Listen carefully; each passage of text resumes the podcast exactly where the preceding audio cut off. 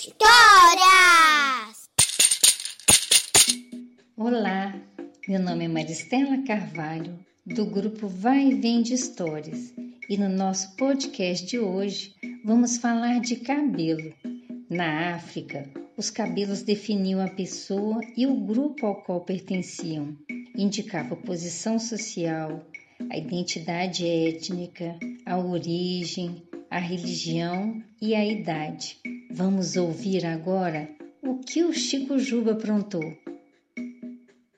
Olá, pessoal! Eu sou Renata Coelho e a historinha que eu vou contar hoje é Chico Juba, de Gustavo Gaivota. Chico Juba tem uma cabeleira que só vendo deixa muita gente verdejando de inveja.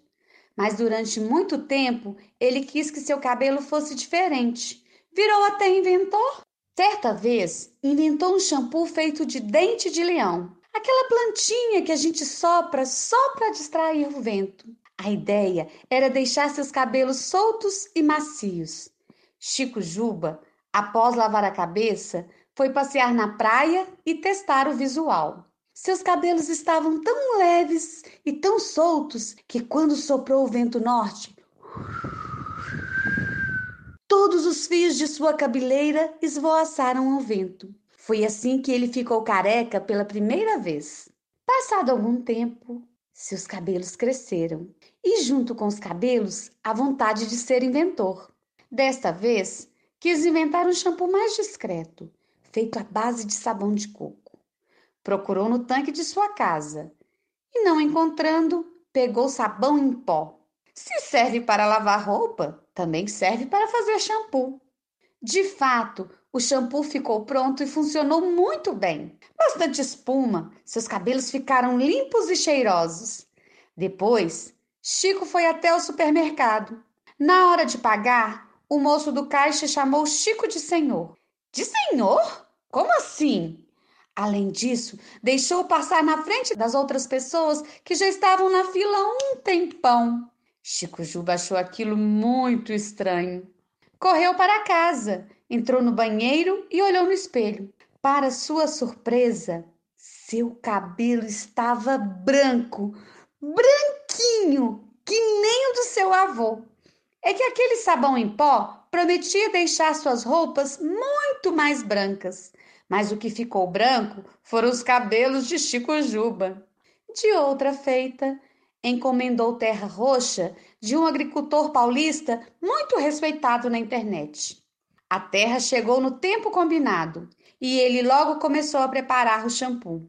Misturou a terra com água, bateu no liquidificador e acrescentou alguns ingredientes secretos, colocando sempre um pouco a mais para que o resultado ficasse um pouco acima de sua expectativa. Quando terminou, já era noite avançada. Mesmo assim, ele lavou a cabeça e foi dormir com o cabelo ainda molhado.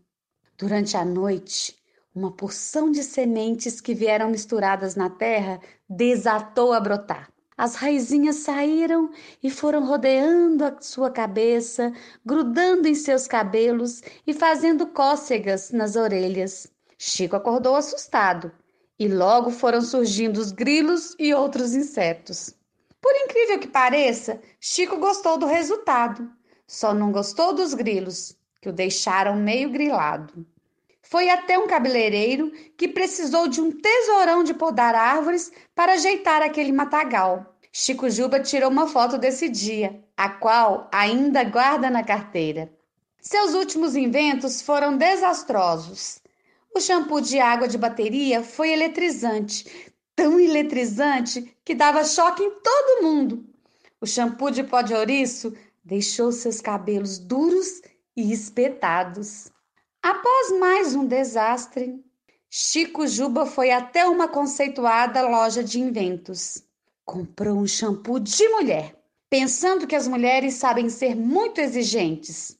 Os cabelos ficaram lindos, mas sua voz ficou fina suave como a de uma mulher.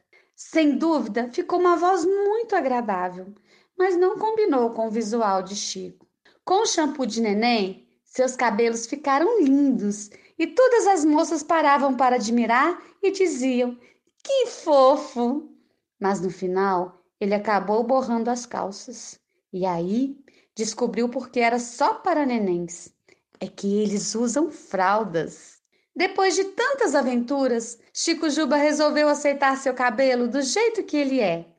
Por isso que hoje ele parou de inventar shampoos e passou a inventar moda. E você, já aprontou alguma com seu cabelo? Se gostou da história, compartilhe. Até a próxima!